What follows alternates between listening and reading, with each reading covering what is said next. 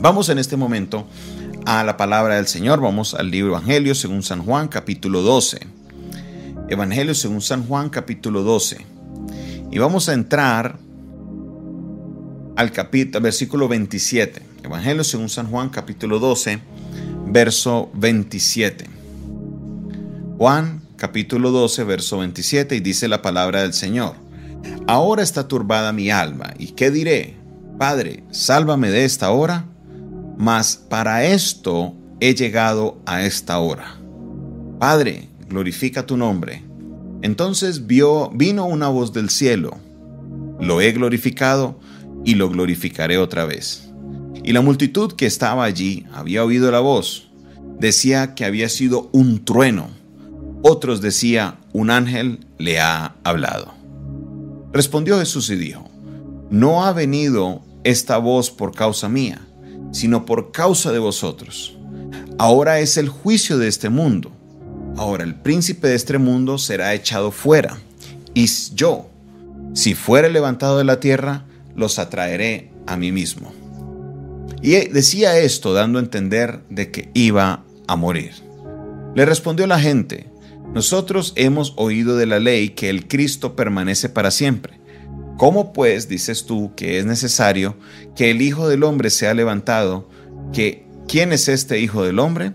Entonces Jesús les dijo, aún por un poco está luz entre vosotros. Perdón, aún por un poco está la luz entre vosotros.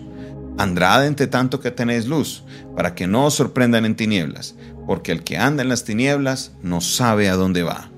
Entre tanto que tenéis la luz, creed la luz, para que seáis hijos de luz. Amén.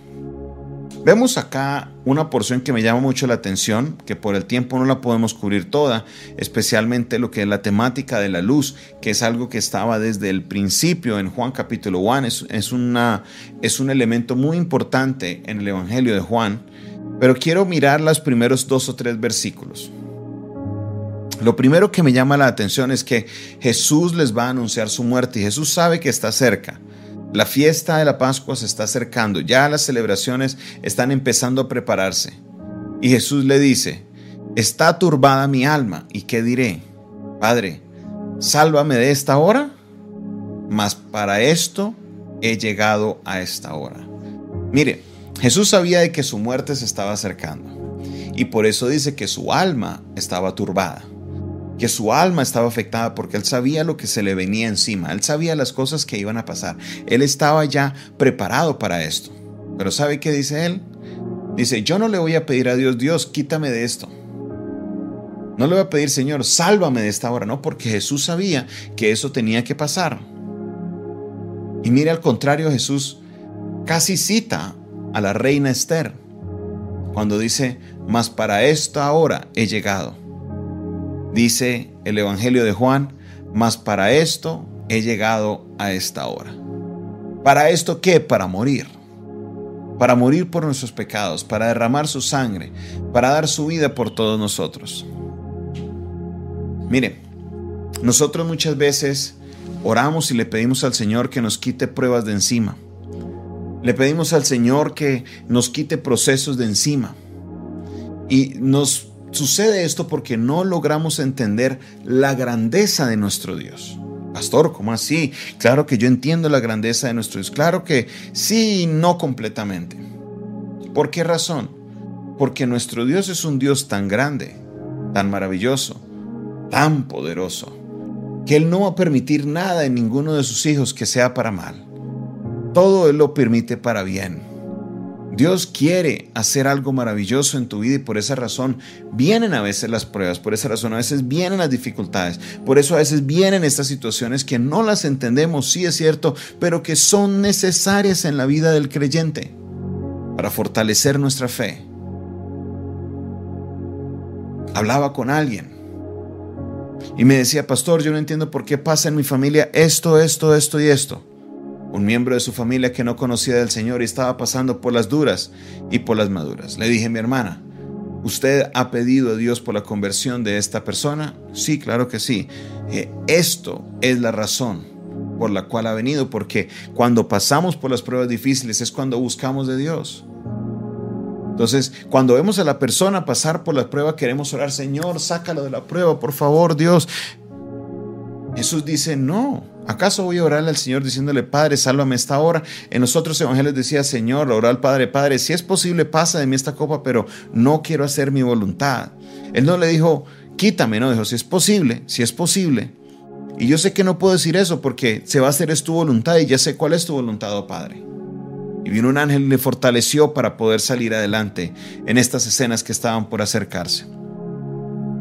Impresionante lo que la, mansedumbre de Jesús, impresionante la obediencia de Jesús. La misma palabra de Dios nos dice que Él fue exaltado porque Él fue obediente hasta la muerte y muerte de cruz.